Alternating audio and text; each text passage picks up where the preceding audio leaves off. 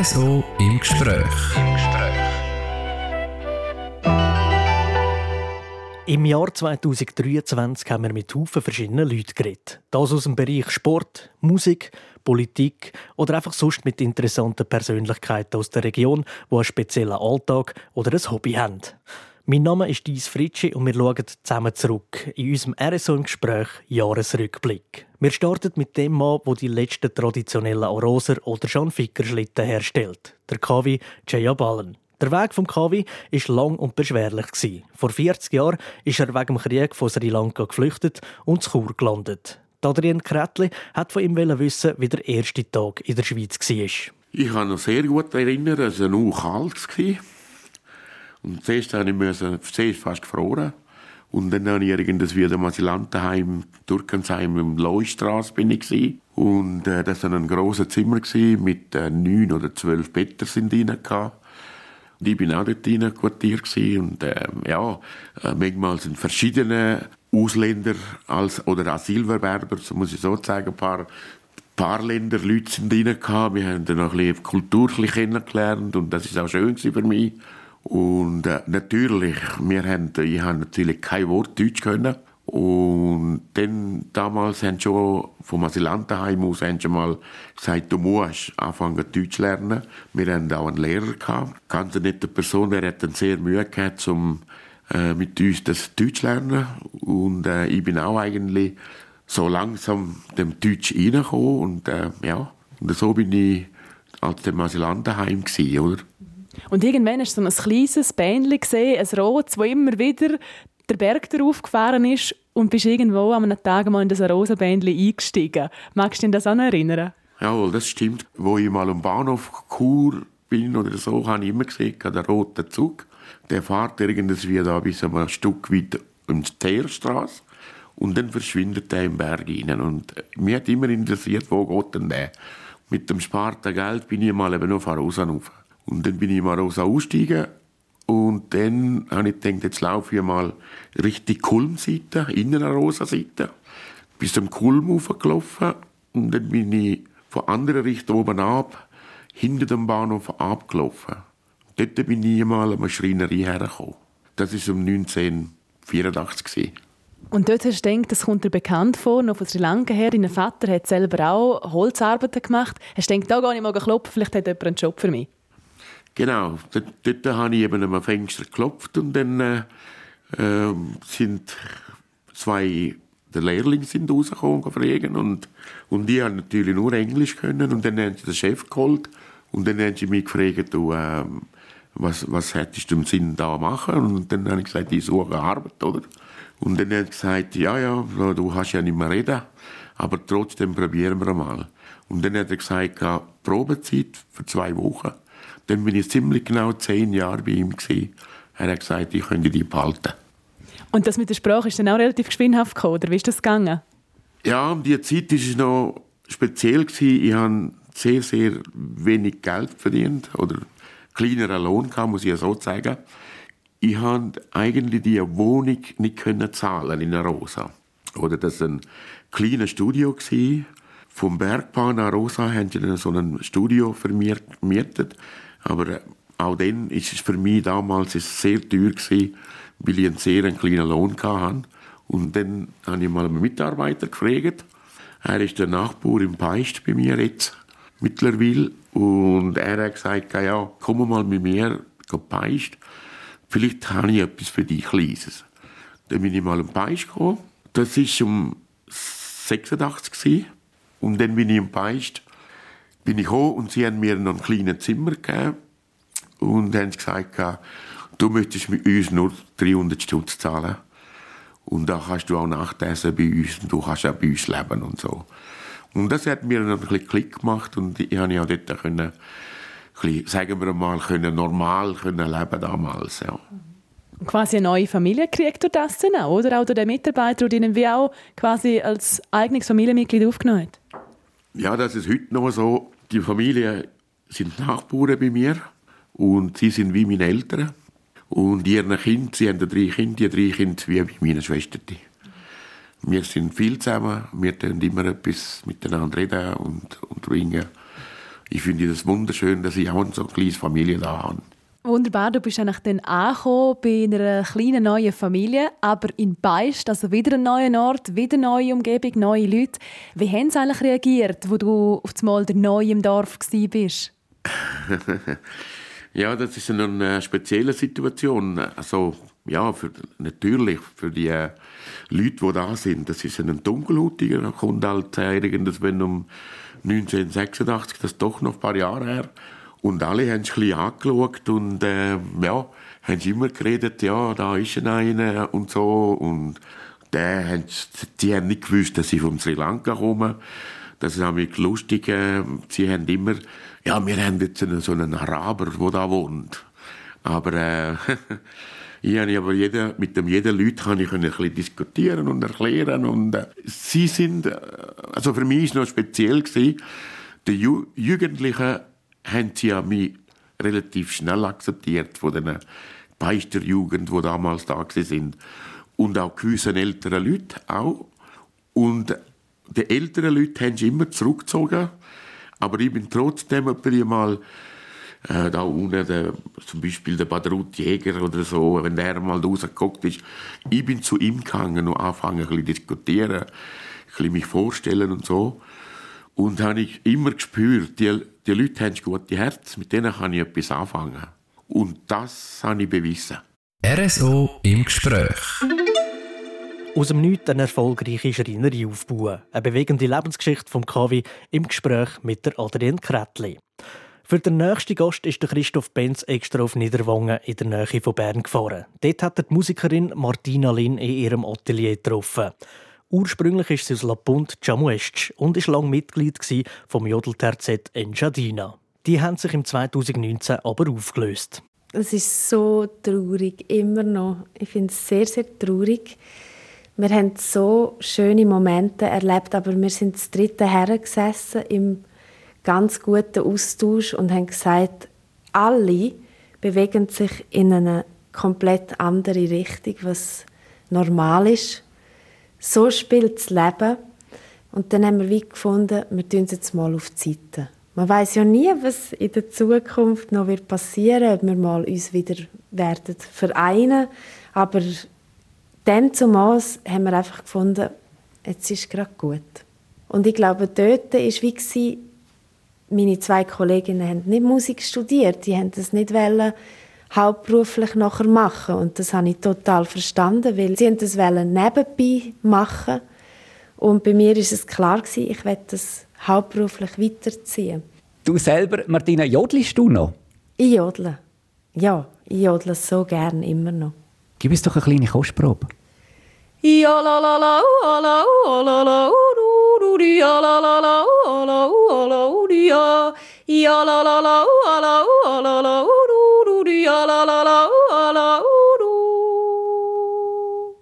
Grossartig. Martina Lin am Jodeln bei uns in der Sendung RSO im Gespräch.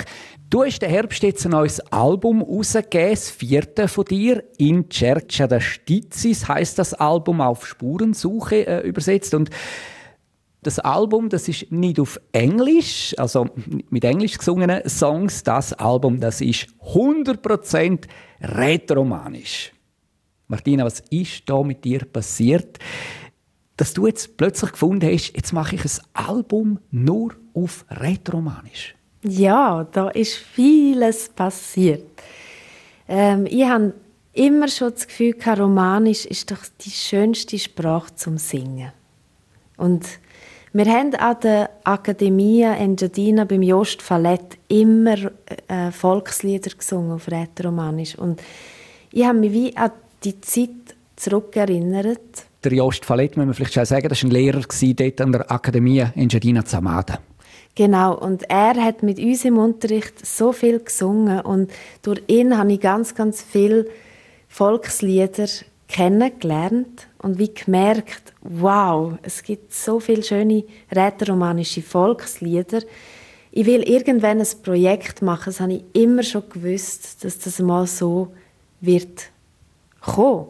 Aber der Zeitpunkt ist entscheidend, weil ich habe auch das Projekt nicht einfach wollen, so, ja, ja, jetzt mache ich schnell, schnell irgendetwas, um es gemacht zu haben, sondern ich wollte auch dort in die Tiefe arbeiten und schauen, wie sieht ein rätoromanisches Projekt von mir persönlich aus.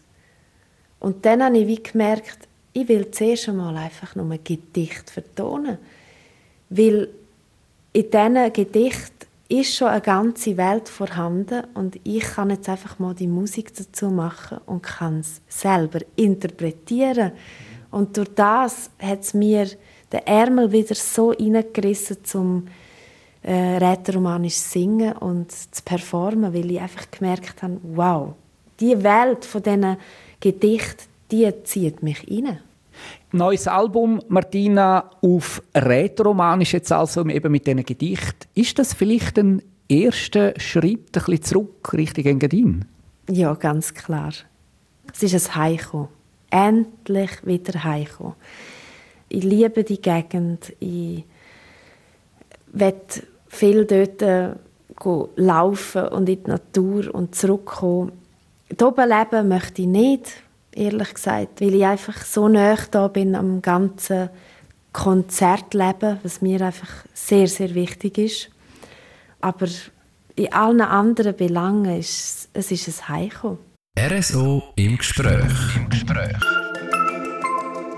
Die Heimat. Immer wieder ein schönes Thema im RSO im Gespräch. Mit der Martina Lin hat der Christoph Benz geredet. Und wir gehen weiter in unserem Jahresrückblick von diesen Gesprächen. Geld, Politik und Wirtschaft. Das ist das Zuhause von Fabio Ganetsch. Der 35-jährige Wirtschaftsjournalist jongliert mit der Schweizer Hochfinanz. Katharina Balzer hat vom Tausender wissen, wie es dazu gekommen ist. Ja, ich glaube, es hat mich einfach immer fasziniert, wie das ganze System funktioniert. Und irgendwie früher das Gefühl gehabt, da ist irgendetwas falsch, aber haben es dann ein bisschen zu einfach gefunden, um einfach zu sagen, es ist alles falsch, ohne es wirklich zu verstehen. Und dann habe ich halt mit 20 den naiven Gedanken, kann man Gott auch mal studieren und dann versteht man es nachher und dann kann man es nachher von innen aus ändern, was natürlich überhaupt nicht funktioniert. Erstens versteht man es immer noch nicht so ganz, oder? Es ist, gibt immer noch etwas zu lernen es ist halt einfach kompliziert. Und das Ganze zu ändern ist natürlich auch äh, so etwas, wo man denkt, mit 20 kann man das schaffen, aber eigentlich ist es sehr, sehr schwierig. Aber nachher, glaube ich, äh, ist schnell die Faszination für Geldpolitik und ich werde viel gefragt, wieso, weil eigentlich interessiert das ja niemand. Obwohl es sehr wichtig ist, oder? was die Nationalbank macht, die haben Milliarden von Franken auf ihrer Bilanz und bewegen viel in der Wirtschaft aber was fasziniert dich daran? Und eigentlich ist es, glaube ich, die Macht. Oder? Die, die Leute sind sehr mächtig, aber sind außerhalb vom politischen System. Das ist eine unabhängige Institution, mhm. relativ wenig Aufsicht äh, hat, wo, wo, über sie ausgeübt wird vom Parlament und von der Regierung. Natürlich formellerweise ein bisschen, aber, aber faktisch nicht so viel. Und das hat mich immer fasziniert, so mächtige Institutionen und zum denen eben auch auf die Finger schauen. Und, und dann kommt auch Politik rein. Und so bin ich vielleicht dann am Schluss auch im Journalismus gelandet, oder? dass man genau kann einen Text schreiben und kann einen Finger draufheben und sagen, wieso zahlen wir jetzt auf dem Teil von den Geldern von der Bank überhaupt Zinsen, wenn es gar nicht nötig ist und wenn man halt drei, vier Mal den Finger draufgehebt hat, dann passiert manchmal auch etwas, wie, jetzt gerade äh, der Herbst, hat die Nationalbank aufgehört, auf dem einen Teil Zinsen zu zahlen und das hat mich dann auf eine Art auch gefreut, weil man einfach, einfach kann den Finger draufheben und dann möchte ich genau einfach sagen, ich kann nicht einfach machen, was er will. Er ist so im Gespräch heute mit dem Fabio Canetsch. Er ist ausgewiesener Geldspezialist. Und ich glaube, wenn wir jetzt so bei einem Punkt sind, wo die Bevölkerung so kann es ja jetzt nicht sein. Das war auch im letzten März. Gewesen, nämlich wo die CS ähm, hat man sagen, ey, wir sind durch, wir haben ihr Haus abgewirtschaftet, ich sage es jetzt in meinen Worten. Äh, und die grosse, starke UBS ähm, gekommen ist und, und ähm, die Bank einverleibt hat. Ich glaube, das war auch so ein Moment, gewesen, wo alle sich irgendwie wo jetzt auch nicht viel mit Wirtschaft, sondern aber in den Augen gerieben und hey, was ist denn da los? Und der Bundesrat zu einer Nacht- und Nebelaktion findet, ja, das segnen wir ab. Ja, das ist, äh, das ist auch für mich eine komplett verrückte Zeit gewesen. Also das hat ja angefangen am Mittwoch, 15. März und am Sonntag, 19. März ist dann die berühmte Pressekonferenz gewesen, wo man das angekündigt hat, dass die UBS Credit Suisse übernimmt mit großer staatlicher Unterstützung, 259 Milliarden Franken.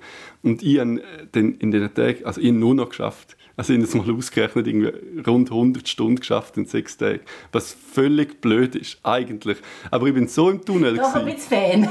Nein, es ist... Oder vom Inhalt? Ja, vom Inhalt. Es ist einfach, äh, es ist für mich so klar gewesen, dass ich jetzt da muss dabei bleiben Und ich halt gleichzeitig bin ich aus lauter Dümme eingeteilt im Club, um eine Fernsehsendung zu produzieren. Da haben dann Leute schon sehr früh gesagt, dass es eben kein Club wird über Rassismus, wie wir es geplant haben, sondern einer über Credit Suisse. Haben dann am Schluss auch recht behalten mit dem. Und bin dann jeden Abend, nachdem ich den Club produziert habe, bin ich heim und habe einen Podcast produziert und dann die ganze Nacht durch die ganze Post-Production gemacht, das geschnitten, geschaut, dass das einigermaßen gut tönt. Und dann bin ich um drei oder vier in der Nacht ins Bett und um sieben bin ich wieder aufgestanden, wieder auf Zürich gefahren, um wieder Fernsehen zu machen. Also ganz wilde Zeit für mich, äh, sehr, sehr spannend. Aber natürlich für die Gesamtgesellschaft ist das fern von gut, gewesen, was dort passiert ist. Ich habe gerade per gestern auf dem Schweizer Fernsehen eine Werbung gesehen, ähm, wo du bist natürlich ähm, sich äh, präsentiert wieder als die starke Bank, die sichere Bank, die Bank, die Vertrauen kann und denkt, oha, ähm, da ist jetzt ein Platzhirsch Nummer eins in der Schweizer Bankenlandschaft. Um. Denkst du, ist das gut, dass wir nur noch eine große Bank haben in der Schweiz? Nein, das ist überhaupt nicht gut. Vor allem, dass sie so groß ist, wie sie ist. Also die ist äh, etwa doppelt so groß wie das Bruttoinlandprodukt. Das heißt, die hat Anlagen in ihren Tresoren, bildlich gesprochen, die so groß sind. Wir müssen zwei Jahre, alle Schweizerinnen und Schweizer müssen zwei Jahre arbeiten und alle Lohn quasi abliefern an UBS, damit sie so viel könnte aufäufnen, wie sie tatsächlich jetzt eben hat auf ihrer Bilanz, wie man das im Jargon sagen. Und das Problem da ist natürlich, was machen wir, wenn die ins Wackeln kommt? Okay, es ist ein Wackeln gekommen, hat man einfach die anderen Großbanken dazu überreden, mit Staatshilfen eben, um zu sagen, gut, wir übernehmen sie. Wenn du bei ins Wackeln kommt, kann man nicht einfach sagen, ja, liebe Postfinanz, würdest du sie gerne kaufen? Der Postfinanz ist viel zu klein, um die UBS zu kaufen. Und irgendeine ausländische Bank einzubinden und zu sagen, willst nicht du die UBS kaufen? Im Notfall ist es viel zu kompliziert, weil man rechtliche Hürden haben, oder eine deutsche Bank da einzubinden, eine Schweizer Bank zu kaufen. Das kann man nicht einfach so um eine Wochenende machen.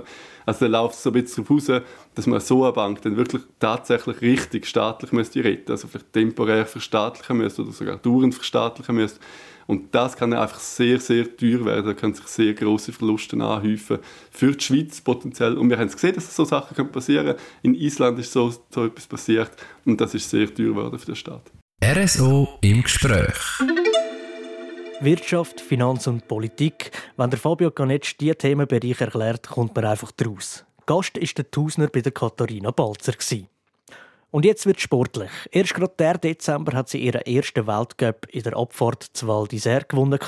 Im Februar 2023 ist sie Weltmeisterin in der Abfahrt geworden. Mittlerweile ist klar, von wem die Rede ist. Natürlich die Skirennfahrerin Jasmin Fluri. Der Patrick Hulber hat sie Mitte Jahr getroffen und gefragt, was für sie so der speziellste Moment war bei der Weltmeisterschaft. Ich glaube, der speziellste ist sicher, ähm, als ich dort auf dem Leaderthron war, weil das wirklich, auch wenn ich die Bilder anschaue und sehe, wie es mich dort ja, wirklich hernimmt, äh, sind das einfach, ist das wirklich sehr emotional einfach gewesen.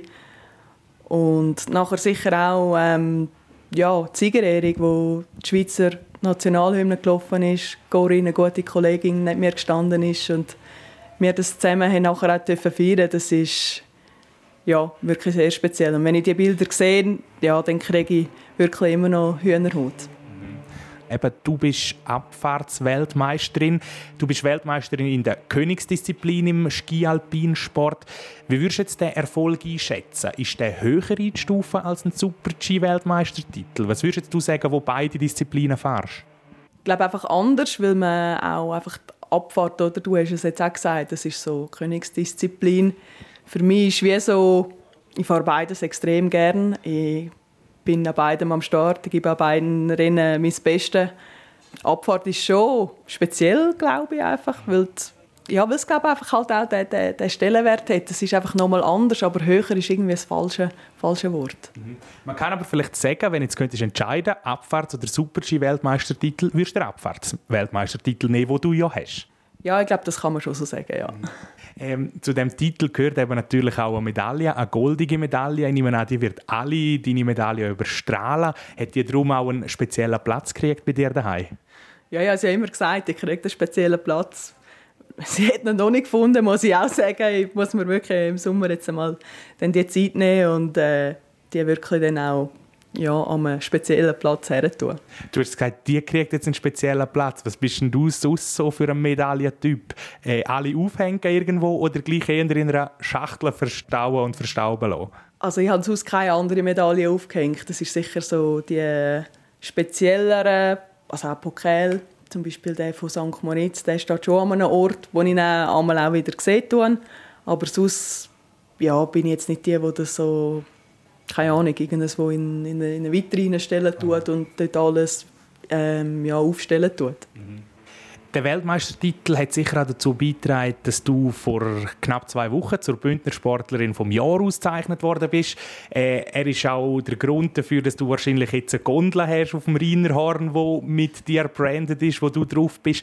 Was ist so neben dem Titel selber so das Schönste, wo du vielleicht daraus herausnehmen kannst, was der mitgebracht hat? Ja, ich glaube, es ist wirklich so eine Kombination aus allem. Was mir auch noch so sehr viel bedeutet tut, ist, wie, dass ich auch etwas zurückgeben kann, weil es sind so viele Leute, die die letzten Jahre, ja, die letzten paar Jahre wirklich immer viel dafür geschafft haben und geschaut haben, dass ich ja, wirklich diesen, diesen Traum leben und einfach zu sehen, wie, wie Freude die haben und wie viel ihnen das auch bedeutet tut und ja, ich mit dem wie kann Danke sagen, das ist eigentlich fast etwas vom Schönsten. Vorhin gesagt, du bist Bündner Sportlerin vom Jahr geworden. Ähm, was hat dieser Titel so für einen Stellenwert für dich? Ja, auch sehr cool. Ich durfte schon zweimal der Bündner Sportnacht dabei sein. Es war wieder ein mega cooler Abend. Und ja, ich habe mich sehr, sehr gefreut, weil es hat wirklich mega viele gute Athleten dabei hatte. Und eben bei so einer Wahl weisst du wirklich nie. Es ist immer schwierig, das zu einschätzen. Viele haben gesagt, ja, ist ja schon fast ein bisschen damit rechnen aber für mich war das wirklich gar nicht so. Gewesen. Und ich habe mich sehr, sehr darüber gefreut, ja, dass ich den gewinnen durfte. Mhm. Das andere ist eben die Gondel, die haben wir auch schon kurz angesprochen. Bei den Männern ist das so, wenn man Kitzbühel gewinnt, die Abfahrt eigentlich, dann kriegt man auch eine Gondel. Ähm, du kriegst jetzt auch eine Gondel am Rheinerhorn. Wie fühlt sich das an, wenn man weiß, ja, da fährt eine Gondel um mit mir drauf? Ja, das ist wirklich sehr cool. Ich muss sagen, in äh, Meribel gibt es jetzt auch einen Sessellift. Haben sie mal gefragt, ob es einen machen dürfen. Also jetzt habe ich dort einen Sessellift und natürlich mega cool. An dem Berg, wo ich ja, gelernt habe Skifahren, wo ich in der Skiclub bin, dass jetzt dort das Gondeli ja, auf- und runterfahren tut. Weil sie haben schon ein gelbes und ein grünes und jetzt ist meins noch und ich weiss noch, als ich klein war, ist immer, wenn man das Gelbe gesehen hat, ja, hat man mit dem raufgehen. RSO im Gespräch. Im Gespräch. Jasmin Fluri im Gespräch mit dem Patrick Ulber. Und wir werden wieder musikalisch. Armena Küchler hat mit dem Mann geredet, der vor 30 Jahren der erste Rap-Song auf Bündnerdeutsch herausgebracht hat. Der Spooman war Teil von Rapilepsie und hat maßgeblich die Finger im Spiel wenn es um den Erfolg der Bündner Rap-Szene geht. Er erzählt uns, wie das früher so abgelaufen ist. Leute, die nicht in der Szene waren, also die sich jetzt nicht mit Rap, Graffiti, Breakdance, DJ oder so befasst haben, hast du das eigentlich nicht erzählt. Weil das, ist, das hat auch niemand ernst genommen. Das ist, das ist, äh, wir sind so oft belächelt worden, wenn du jemandem erzählt hast oder, äh, oder auch wenn wir Konzerte gemacht haben, damals als Kur im Drei König und so. Äh, das ist so mehr gewesen, ja, das, das ist eine Mode, nächstes Jahr ist das vorbei. Das ist so, darum hast du das gar nicht groß erzählt oder so. Du hast es einfach gemacht. Für dich, für deine Szene, für deine Gruppe, für, für, für die eingeschworenen Hip-Hopper. Ja. Wie bist denn du drin reingerutscht, so konkret? Ähm, bei mir war das so, gewesen, ich weiss noch, ich bin ganz früher äh, so in der Oberstufe äh, eigentlich sehr äh, Punk interessiert gewesen. Punkmusik war so meins, gewesen. das habe ich vorher gut. Äh, unkonventionell, laut, äh, überhaupt nicht anständig und überhaupt nicht angepasst. Und dann hat einmal im Schulhaus Florentini, wo ich in der Schule bin, haben zwei Jungs, die das Rap-Ding schon entdeckt hatten, die haben immer so breite Halsketten an mit so VE-Abzeichen dran. Und die haben immer die Ketten an den Garderobe hängen, wenn der Unterricht angefangen hat. Und ich habe das bewundert, weil die Ketten hat niemand angelangt. Also die sind nicht weggekommen. Und dann habe ich gedacht, okay, was ist das genau für, für eine Kultur? Und so bin ich eigentlich dann auf das gekommen. Und weil ich schon, schon in der Jugend auch viel äh, gezeichnet habe und kreativ war, bin, bin ich eigentlich über das Sprayen dann nachher in das Hip-Hop-Ding reingekommen. Und dann nachher äh, ist dann das über Rap, äh, hast gemerkt, ah, cool, Rap ist eigentlich äh, äh, viel einfacher und nicht illegal. Also ist es einfacher, sich einen Namen, einen Namen zu machen mit Rap, anstatt mit Graffiti. Ja, da, so bin ich dann da reingerutscht, ja. Und dann hast du die beiden Jungs mit den krassen Ketten angehauen und gefunden, so, hey, ähm, ja, da, machen ihr das so? Etwa in dem Stil, ja. Und das ist auch mit diesen zwei Jungs haben wir dann auch später äh, die äh, CCB gegründet. Also das ist äh, Cool City Brothers. Das ist äh, namentlich der Fabio Dellovedo und der Tino De Menga. Die haben das schon vor mir erkannt und die haben mich eigentlich zu dem gebracht. Das ist äh, toll gewesen. Danke nochmal vielmals. Es ist, äh, es ist, äh, nein, es ist cool gewesen. Ja, die Zeit dort natürlich. Du bist jung gewesen. Du hast, du hast, äh, meine, das ist einer der schönsten Sommer gewesen, wo wir dort alle äh, die Posse und du hast gelebt für das und es war wie eine Familie gewesen.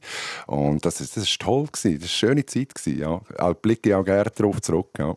Du hast solo, aber auch mit verschiedenen Crews Musik rausgebracht. Das letzte Album ist aber doch schon über zehn Jahre her. Im 13 habe ich mal noch so äh, ein Reggae-Album gemacht, habe aber die clevere Idee gehabt, das könnte ich releasen unter dem Namen Onin Green. Und dementsprechend ist das gar nicht, das hat gar niemand mitgekriegt. So. Aber tatsächlich der Antrieb gehabt, um selber etwas zu machen, habe ich weniger. Und das weniger aus dem musikalischen Aspekt, sondern mehr das ganze äh, promoten, äh, ins Studio gehen, etc. Eben heute könntest du selber machen, die Jungs haben ein Studio bei uns im Haus, also von dem her könntest du dort, nein, kannst nicht jederzeit, das ist immer besetzt. Äh, das stimmt, das ist okay. Nein, das ist definitiv, könnte ich nicht. Nein, aber äh, eben, weißt du, das Ganze drumherum oder auch so unterwegs sein und Konzerte und Zeug und Sachen, wir sind relativ ausgelastet eben mit, mit dem Geschäft und, und dann ist auch so, ähm, dann ist auch gut, eine Art. So. Und aber eben, weißt du, so sag niemals nie. Und vielleicht ein kleiner Impuls war, du hast diesen Sommer mit dem Greco zusammen einen Song rausgebracht. Genau, ja. Das ist Calendula, das ist der da.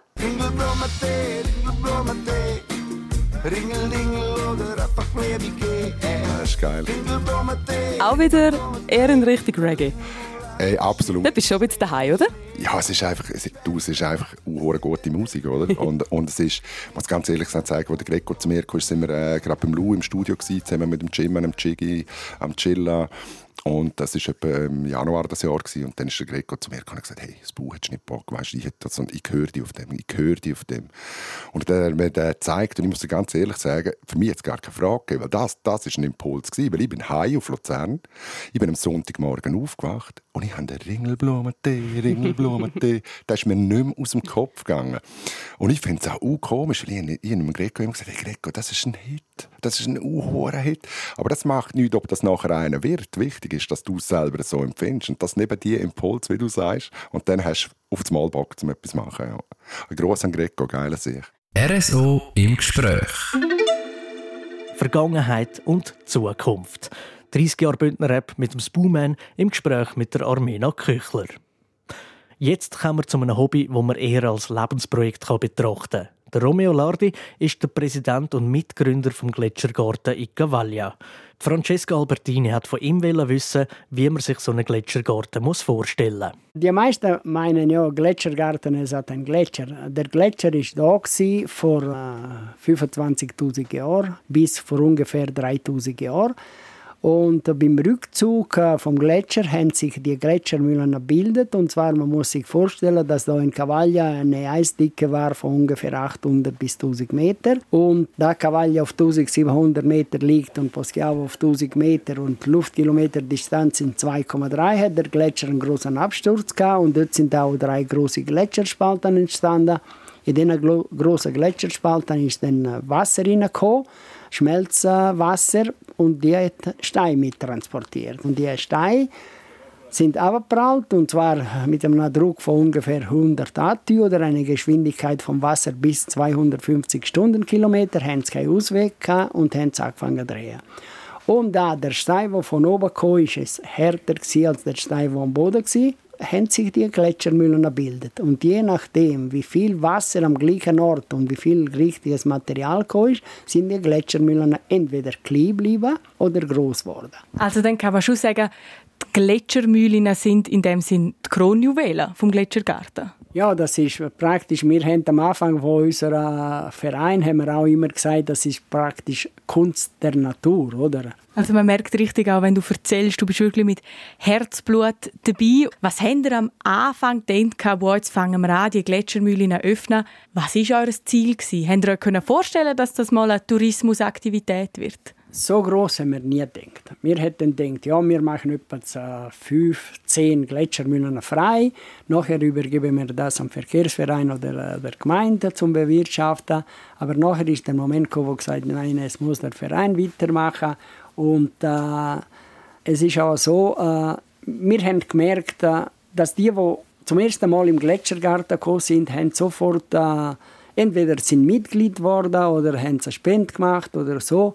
Und auch die haben uns ein bisschen äh, der Druck ausgeübt und gesagt, ja, es muss der Verein das weitermachen und nicht äh, irgendeine Institution, die kein großes Interesse hat. Oder und äh, Tourismus im Val Poschiavo äh, ist es der Gletschergarten sehr wichtig, oder? weil äh, jeder, der jetzt hier in die Ferien kommt, äh, ob er in einem Hotel ist oder in einer Ferienwohnung oder ob ein äh, Heimwehbuschlafer ist, der zurückkommt auf Poschiavo, kommt einfach im Gletschergarten. Oder? Und der große Vorteil ist es, Cavaglia hat einen Bahnhof. Durch das sind äh, von den 50.000 Besuchern jetzt, die jährlich sind, äh, ungefähr 95, 96 Prozent kommen mit dem Zug auf Cavaglia und das ist ein großer Vorteil. Haben Sie schon weitere Ideen, die im Kopf herumschwirren für die Zukunft? Ich habe praktisch drei Ziele noch, bevor ich das Präsidium abgebe. Und das ist einmal eins, äh, es ist eine Webcam zu montieren, ein Aussichtspunkt. Und das ist wahrscheinlich realisierbar äh, schon nächstes Jahr, weil äh, Sponsoren habe ich schon praktisch gefunden. Und das wäre auch der Geschenk für das 25-jährige Bestehen vom Gletschergarten am Gletschergarten. Der zweite ist ein bisschen äh, kostenintensiv. Und äh, da wir ziemlich viel Führungen machen. Wenn ich zurückdenke, im ersten Jahr haben wir eine Gruppe geführt, letztes Jahr 285, das Jahr Gruppe, das Jahr gehen wir über 300 Gruppen äh, in sechs Monaten. Und äh, zu erklären den Leuten 1000 Meter Eisdicke und das Eis, das schmilzt und die Gletschermühlen entstehen. Jetzt äh, man kann heutzutage einen 3D-Film realisieren, der zeigt ohne Eis. Nachher kommt der letzte große Eiszeit, zieht sich zurück, bilden sich die Gletschermühlen an.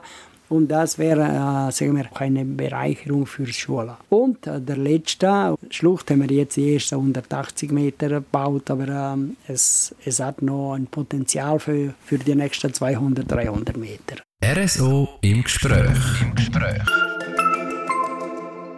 Der Romeo Lardi hat also noch Haufen vor mit seinem Gletschergarten. Ein ganz spezielles Türli hat Jasmin Schneider gemacht. Sie hat nämlich eine Pöstlerin begleitet mit der längsten Zustellungstour. Dana Ecker fährt täglich über 100 Kilometer und bringt den Leuten von der Gemeinde Safiatal Brief und Päckchen. Ich trage nicht nur allein hier Post aus, sondern es ist es können auch noch andere die Touren, aber die Leute haben schon Freude, wenn du kommst und nur wenn du schon «Guten Morgen» sagst und «Wie geht's?» Weil äh, die Einsamkeit die ist durch Corona eigentlich bei vielen. Die sind zurückgeblieben, die sind nicht mehr unter die Leute. Die Restaurants sind zu und der Kontakt ist ja, recht abgeklemmt worden. Dann ist, sind die viel allein und die Kontrapöstler. Wir haben schon Masken gehabt, aber wegen dem hast du gleich gefragt, wie geht es oder wie haben wir es. Und nur zwei, drei Wörter geredet und die sind schon wieder glücklich gewesen. Jetzt, ähm, du schaffst sechs Tage in der Woche, bei der Post haben wir sechs Tage am Stück. Ich nehme an, das sind dann schon noch strenge Wochen. Es geht. Also ich mache es, wenn man es gerne macht, dann merkt man das gar nicht. Das ist es ist schon streng, du läufst schon viel um. Und es gibt auch andere Touren, die noch happiger sind, wo kürzer sind, wo einfach viel mehr ist, weil die Strecke, die du fährst, von der Zeit her und alles, sind die, die viel näher und die haben natürlich viel, viel mehr. Und dann mit den Baustellen, die jetzt momentan im Sommer überall rum sind, hast du noch viel müssen laufen und dann hast du Päckchen gehabt und dann hast du die Päckchen müssen mittragen und du hast nicht können das Wägeli mitnehmen, weil du manchmal gar keinen Platz gehabt hast für so Wägeli, wo, wo du kannst ausklappen wo du kannst mitnehmen um die Päckchen aufzuladen. Das ist nicht gegangen. Also auch körperlich anstrengend im Fall?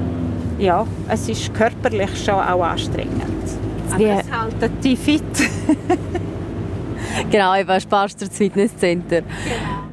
Jetzt der erste Halt, jetzt sind wir in Akla. Wie viele Häuser gibt es jetzt hier zu beliefern? Da ist eins. Eis. Eis. Und dann ist, ist weiter vorne, das gehört auch zur Ankle, ist ein zweites und dann fahren wir ein bisschen auf und dort ist ein drittes. Ja. Das sind, und je nachdem hat es noch, es hat noch Ferienhäuser da oben, zwei, drei. Und dort, die kommen im Sommer, je nachdem, haben sie auch noch etwas. Ja. Aber sie da haben fast ein Funkloch. Sie sitzen da Bauern unten und da vorne hat es ältere Leute. Und die haben dann einfach mit dem Computer Mühe und dann tun sie einfach den Hausservice so mitgeben. Also da tun wir heute Brief austeilen und auch Post entgegennehmen in dem Fall? Jawohl, genau. Dann gehen wir doch gerade mal.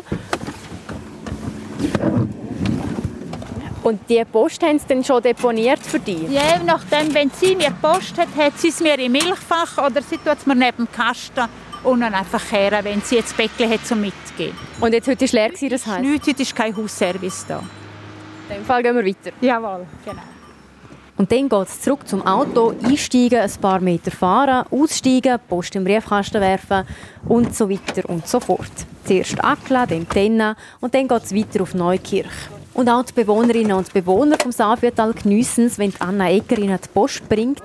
In Neukirch treffen wir auf den Peter und die Ursi. Die beiden warten schon auf die Anna.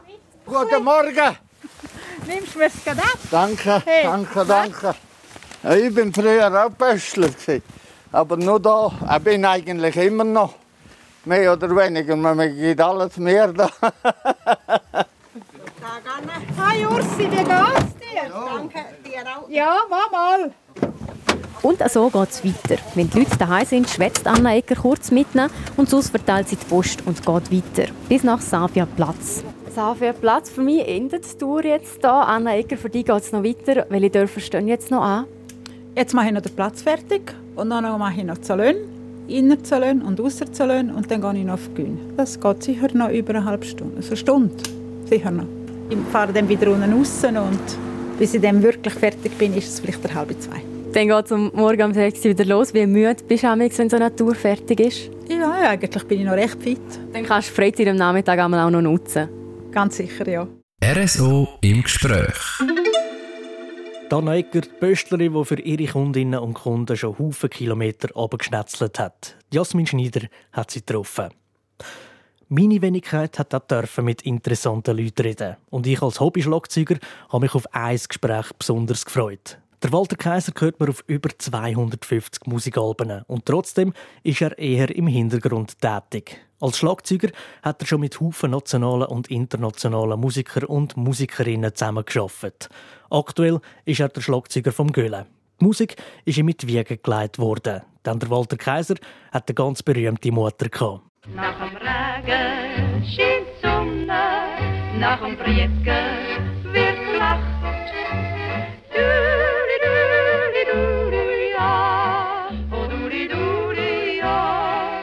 Nach dem Regen scheint die Sonne. Die Marteli Mummentaler war deine Mutter. Wissen das die Leute noch? Ja, die einen schon, ja. Gerade gestern bin ich zu Flums und habe äh, im Restaurant am Tischbar ein Bärli gehabt, wo wir so über so Sachen geredet haben. Dann habe ich so gesagt, ja, wisst ihr, ich sagte, ja, meine Mami hat auch ein Restaurant gehabt und die hat auch Musik gemacht, die hat gesungen, vielleicht kennen sie das Mateli Mummental. Ja, was? Ja, was? Also man kennt schon, oder man dann, wenn sie es nicht kennen, sagen, ja, nach dem Regen scheint die Sonne. Ja, was? Dann hat es mal eine Frau in Glarus noch. Die hat so Freude an mir. Die hat mir immer gesagt, Grüezi, Herr Mummentaler. Er hat gesagt, ich, mein Name ist Kaiser. Für mich sind Sie der Herr Mummentaler. Die hat Tränen in den Augen gehabt. Weil das ist natürlich zu einer Zeit gewesen. Sie ist ja vor allem während dem Krieg hat sie, ist sie umgereist und ist in diesen Kasernen zu den Soldaten gegangen. Und das hat durch das Ganze eine tiefe Bedeutung, habe ich herausgefunden, für die Leute, die dort mit dieser Musik, die haben die Musik gehört im Radio und das hat ihnen so gut da. Du und deine Brüder sind immer Sidemans gewesen. Die im Hintergrund, die mit Schlagzeug und Bass schauen, dass die Maschinerie eigentlich läuft. Ist das für dich nie ein Problem gewesen, nicht im Rampenlicht zu stehen? Nein, Matthias, im Gegenteil. Es nie, Nein. nie so in der Ich Finger bin gern dort hinten. Dort habe ich meine Ruhe, das kennst du ja. Und ich bin gern, ich bin sehr gern Orchestermusiker. Auch das finde ich das Geilste, in einem Orchester zu hocken. Das letzte, was ich gemacht habe, ist vor ein paar Jahren mit dem Bocelli im Hallenstadion habe ich ein paar Songs müssen spielen, weil es die das Tonhallenorchester war mit Chor und alles. Und der hat etwa fünf, sechs Songs, das Schlagzeug braucht. Dann haben sie mich gefragt, von der Tonhalle. Und dort habe ich gespielt. Das war Hammer, in diesem Orchester hineinhocken. Und da hat es Leute aus dem Glanerland, die das sind schauen. Die haben mich gar nicht gesehen. Also das finde ich gut. Und in, in diesem Sound, rein, ich weiß nicht, ob du das auch schon gemacht hast, aber in diesem Orchester hineinhocken. Das kommt wie eine Wand. Ja, das ist so einfach die Orchestermusiker. Das, ja, das mache ich gern. hast du freie Hand, wenn du eine CD einspielst, kennt Künstler und sagen, so und so und so und so muss es tönen? Oder kannst du dich selber verwirklichen? Ich schlage etwas vor. Wenn es nicht gut ist, dann sagen sie es. Beim Göhlen äh, meistens sagt er nichts. Er sagt nur etwas, nein, das ist viel zu kompliziert. Kein Jazz. sagt er aber auch bei den anderen. Weißt du, der Keyboarder kommt und einen interessanten Akkord macht. Sagt, was, was machst du da? Das ist ein Dreiklang. Nichts anderes. Das A und das O von jedem Schlagzeuger ist ja, dass die Arme und die Beine funktionieren. Du hast, glaube ich, mal einen Unfall gehabt, wo du eine Zeit lang nicht mehr hast können spielen. Was ist dort passiert? Ja, einmal mehr habe ich pressiert und habe, äh, bin mit dem Töffli geschwind etwas geholt und hätte danach auf Sedrun. Ich hätte es eigentlich nicht mit dem Töffli machen aber es war so schönes Wetter. Das Töffli, es ist auf dem Ständer, steht vom äh, Scheibenschaufenster von der Firma Omikron auf dem Ständer. Ich stelle es an und dann hat es hintere Rädchen schon gedrillt. Das habe ich natürlich nicht gewusst. Dabei hat es so einen grossen Kleber. Ich abgenommen, gegeben, dann ist der Töpf, ich bin noch nicht drauf gesessen, in die Scheiben rein. Dann hat es mir die Schultern verschränzt, kann man eigentlich sagen. Das hat ausgesehen dem Röntgenbild wie ein Bombchips, wo du draufstehst. Ah, und dann hast du eine Zeit lang pausieren müssen? Ja, drei Monate. Da wird man nicht rausgestohlen. Da sind, ist man Freunde oder ist... Absolut, nein da Göhlen, das ist für ihn ganz klar. Im Gegenteil, ich habe ihn als Ersten angerufen, weil zu Abend hätten wir so spielen Zitrun. Er sagt, Göhlen, das und das ist passiert. Okay, absagen die ganze Tournee. Und ich sage, nein, das kannst du nicht bringen. Hey. Das, die anderen Musiker, die rechnen mit dem mit diesen Gigs und so. Dann hat mein Bruder die Idee gehabt, den Steh zu fragen, weil am Göhlen hat er nicht gerne neue Gesichter. Er ist einfach so, er ist auch sehr loyal. Und wo das wieder gut war, bin ich dann bin ich wieder dabei gewesen. RSO im Gespräch. Im Gespräch. Das war es mit dem Jahresrückblick vom RSO im Gespräch 2023. All die, die wir jetzt gehört haben und natürlich noch viel mehr andere, findet ihr auf rso.ch-podcasts. Auch im Jahr 2024 sind wir für euch unterwegs und treffen wieder Haufen Gäste, die ein interessantes Leben haben. Mein Name ist Dies Fritschi merci fürs Einschalten und ich wünsche ganz ein schönes 2024.